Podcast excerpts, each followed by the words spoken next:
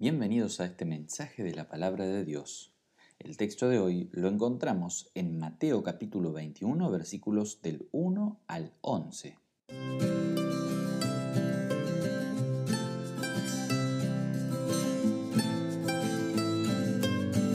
Con la entrada triunfal comenzamos la estación de Adviento.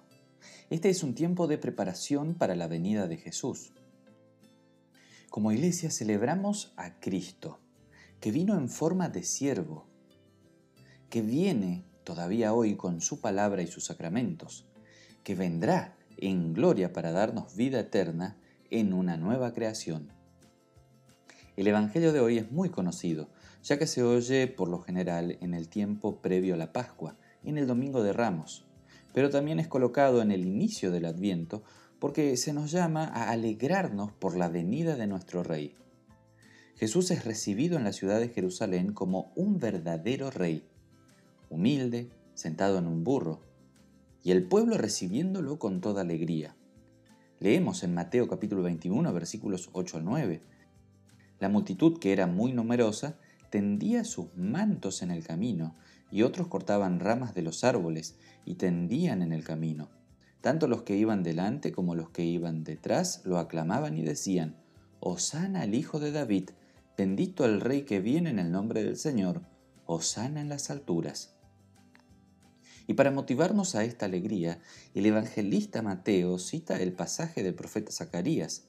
Zacarías 9:9 dice, Alégrate mucho, hija de Sión, da voces de júbilo, hija de Jerusalén. He aquí tu rey vendrá a ti, justo y salvador, humilde, y cabalgando sobre un asno, sobre un pollino, hijo de asna. Alégrate, este es el mensaje de Dios para su iglesia hoy. Alégrate, este es el mensaje para tu vida también. Son palabras cálidas, amorosas y suaves, que nos llevan a alegrarnos en medio de nuestras angustias y dificultades diarias. ¿Qué pasa que el mundo entero no se alegra? ¿Por qué tanta tristeza y amargura? Lo cierto es que nuestro mundo ya no sabe nada acerca del verdadero rey que vino, viene y vendrá.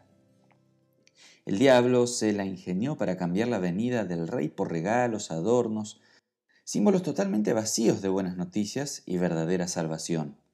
Nuestro enemigo vació la Navidad de su contenido y la convirtió en una celebración grande e importante, llena de toda clase de símbolos. Y algunos de ellos remiten a Cristo, pero la gente ya no se pregunta por qué tal o cual cosa. Simplemente llena de luces sus casas, compra regalos, festeja el encuentro entre familia y cosas semejantes. Ya son pocos los que celebramos la venida de nuestro Rey en la Navidad. Por otro lado, están aquellos que no necesitan un rey, porque se consideran sus propios reyes y señores. Dicen no necesitar un rey en sus vidas, porque ellos mismos se gobiernan y son sus propios amos. Pero somos el pueblo de Dios, y aquí al pueblo de Dios se le llama hija de Sión, hija de Jerusalén. Este mensaje de alegría es para todo el pueblo de Dios que está bajo opresión y dificultades. Este mensaje de alegría es para aquellos que tenemos el corazón lleno de angustias y morimos en las prisiones de la muerte. A nosotros Dios nos dice, si hasta ahora te has sentido sin rey y señor, prisionero, sometido a la muerte y al diablo, si estuviste perdido en la incredulidad y la desesperación, en odio y envidia, con la conciencia cargada y en peligro de muerte, a ti te digo, ahora viene tu protector. Amparado por él podrás defenderte contra tus crueles enemigos. Este rey era el que todos esperábamos, y es nuestro verdadero libertador. Nuestra alma necesita ser librada de las prisiones del diablo y nuestra propia naturaleza pecadora. Nuestro deseo de liberación se ha cumplido. Alegrémonos saltemos de alegría.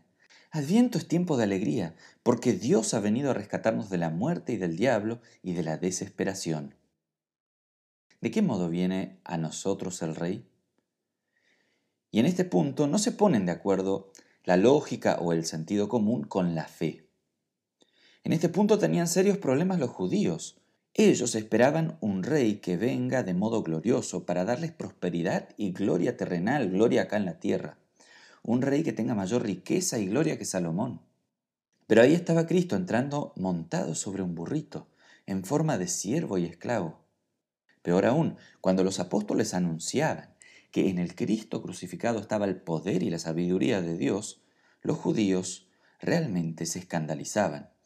Para ellos no tenía sentido esta clase de mensaje. Un rey sacrificado y muerto en la cruz, un rey humilde que entra a su ciudad montado en un burro. Y lo cierto es que nuestro rey no viene con los bolsillos llenos de plata, un arsenal de asistentes y todo un equipo de personas. No es como los líderes y personas importantes de este mundo que necesitan un ejército que los asista. Él viene humilde, montado sobre un burro. Muchos esperan un Jesucristo superstar o un líder que ofrezca toda clase de bienes, salud, prosperidad y éxito. Sería realmente un rey muy atractivo. Después de todo, ¿quién quiere sufrir? ¿Y quién no busca prosperar? Lamentablemente hoy muchas iglesias y falsos predicadores ofrecen un rey de gloria que viene a traer prosperidad, grandeza, fama para los cristianos. Eso se llama teología de la prosperidad, que no es más que un judaísmo disfrazado que busca un Mesías lleno de gloria que nos lleve a disfrutar de una vida épica, exitosa y gloriosa. Esa clase de vida que mostramos en las historias y posteos de las redes sociales. Pero abramos los ojos la venida del Rey no tiene por objeto llenarnos la panza y darnos éxito y abundancia. Cristo no viene a traerte prosperidad económica o a prometerte un sinfín de triunfos, con el fin de que la iglesia sea un grupo de exitosos y vencedores según el criterio de nuestro mundo y nuestros tiempos. Es cierto, Dios provee nuestro sostén y nos promete que no nos faltará nada. El Padre provee por medio de su creación y de su divina providencia, y nos promete que nada nos faltará. ¿A qué viene Cristo entonces? ¿Acaso viene a traer sufrimiento, dolor y amargura? No, de ninguna manera. Él viene a traer justicia y salvación. Jeremías 23, 5 a 6 dice así. Vienen días en que haré que un descendiente de David surja como rey, y será un rey justo, que practicará la justicia y el derecho en la tierra. Palabra del Señor. Durante su reinado, Judá estará a salvo e Israel podrá vivir confiado. Y ese rey será conocido por ese nombre. El Señor es nuestra justicia. Cristo trae justicia y salvación, pero no es justicia social ni salvación de la pobreza o de las dificultades. Es la justicia de Dios, es decir, una justicia que declara limpio al pecador y lo salva. La justicia y la salvación de Dios van de la mano. El apóstol Pablo afirma lo siguiente en Romanos 3, 21 al 24. Pero ahora, aparte de la ley, se ha manifestado la justicia de Dios, testificada por la ley y por los profetas. La justicia de Dios por medio de la fe en Jesucristo, para todos los que creen en Él. Porque no hay diferencia, por cuanto todos pecaron y están destituidos de la gloria de Dios, siendo justificados gratuitamente por su gracia, mediante la redención que es en Cristo Jesús sin Cristo estamos perdidos en nuestros pecados y maldades. Pero gracias debemos dar a Dios que ha enviado a su Rey a hacer justicia. En la entrada triunfal, el Señor estaba entrando en Sión, en Jerusalén, para hacer su obra de salvación, colocándose a sí mismo en lugar de nosotros, para cubrir nuestros pecados y nuestra maldad, y declararnos justos, puros y santos. Con los ojos espirituales vemos la verdadera gloria de la cruz, que es tan grande que opaca cualquier brillo o gloria de este mundo. Justicia y salvación, este es el tesoro que este rey nos trae. Alegrémonos y gritemos de alegría, porque su justicia y salvación llegó a nuestra vida. Cristo aún viene a nuestra vida y no ha dejado de venir a nosotros. Viene a su iglesia y sigue viniendo humilde a través de la predicación, a través de su palabra, en la cual a través de la boca de sus siervos Dios nos habla. Este rey nos habla para darnos la salvación y paz. Cristo viene de una forma humilde y sencilla a través de sus santos sacramentos. Viene a través de su cuerpo y sangre para darnos el perdón. Viene a tu vida para llenarte y cubrirte con su justicia y su salvación, para que vivas en paz de conciencia reconciliado con Dios, con el Creador y también con la creación, con los demás. viene a tu familia y te utiliza a ti para que seas su mensajero ahí donde estás. Y viene al mundo a través de la boca humilde y sencilla de gente común y corriente como nosotros, que somos su pueblo. Pero si Cristo viniendo a través de nosotros, a través de la predicación, de la Santa Cena o del bautismo, nos parece muy poca cosa, es porque no nos estamos dando cuenta de la miseria en la cual estamos. No nos gusta llamar las cosas por su nombre. Queremos tapar nuestro pecado. Olvidamos nuestras palabras hirientes, actitudes egoístas. Y así, sutilmente pensamos que no necesitamos a un Salvador, porque fuimos bautizados alguna vez y con eso ya alcanza. Vivimos supuestamente tranquilos en nuestra propia mugre e inmundicia y en nuestro pecado. Y esto es un engaño. Cristo quiere otra cosa. No vino a ser condescendiente con tu pecado. Vino a condenar tu pecado, pero salvarte a ti, que eres pecador. Cristo vino a condenar a tu pecado, pero salvarte a ti. Él quiere tu victoria, la victoria sobre el pecado. Él quiere que a través de Él te consideres vencedor porque su victoria en la cruz fue tuya también. Él venció por ti.